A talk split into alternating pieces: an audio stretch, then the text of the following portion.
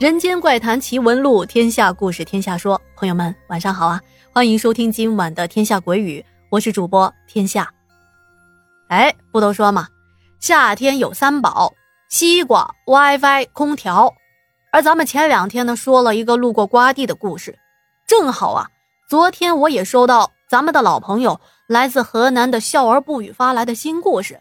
我一看，嘿，太棒了！这正好是发生在西瓜地的事儿。如果此时您正好也在吃着西瓜，嘿，那就更棒了。在下面的故事中啊，可以获得沉浸式的体验。哎，那话不多说，马上咱们就来说说笑而不语的老爷在瓜地里究竟遇到了什么怪事儿吧。笑而不语说啊，这件事情是我的姥爷在两年前遇到的。我的姥爷今年已经七十多了，他说啊。哎呀，我活了这大半辈子，是头一回见到这么恐怖的场景啊！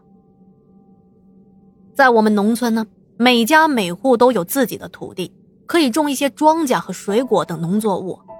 别看我的姥爷一把年纪了，由于经常的下地劳动，他的身体还算硬朗。这一年啊，在地里种下了不少的西瓜。那么，等到了西瓜逐渐的长大成熟，家里的瓜地啊。也支起了个瓜棚，方便晚上的时候看守瓜地，提防有人过来偷西瓜。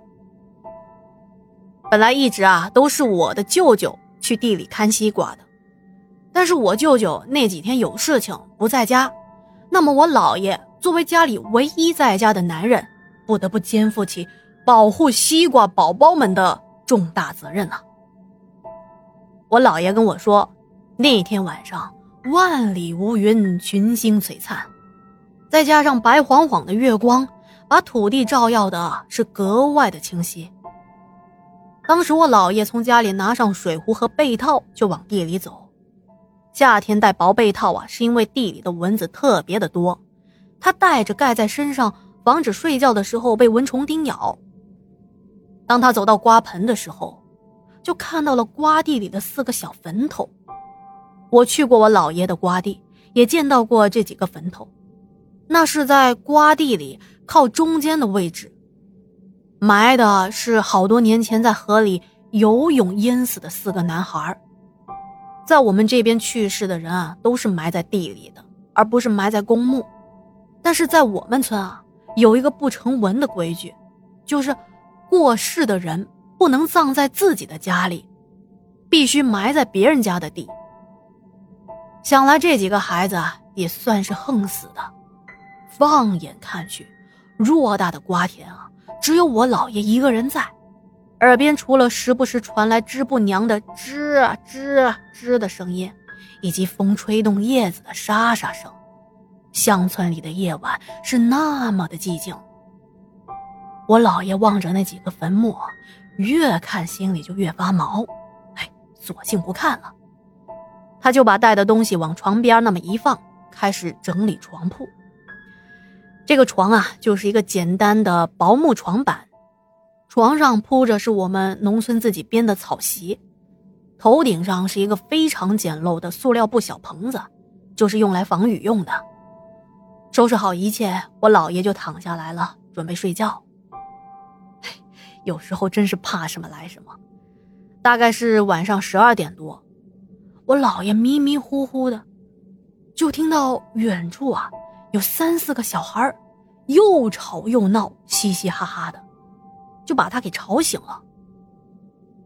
刚开始我的姥爷没反应过来，后来想了想，觉得不太对劲儿啊，这大晚上的荒郊野外的哪来的小孩啊？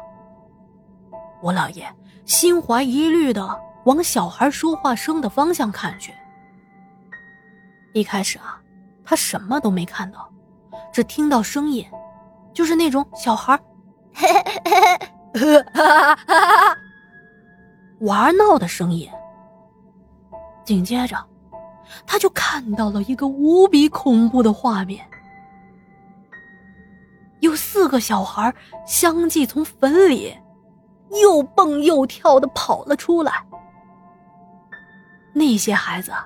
都是四五岁的模样，每个人都穿着一个红色的小肚兜，脸上啊一点血色都没有，特别的苍白，都是光着脚的，一蹦一跳的，就在坟头那儿做游戏呢。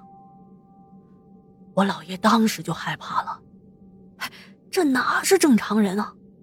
这几个不正是前几年淹死的那几个小孩吗？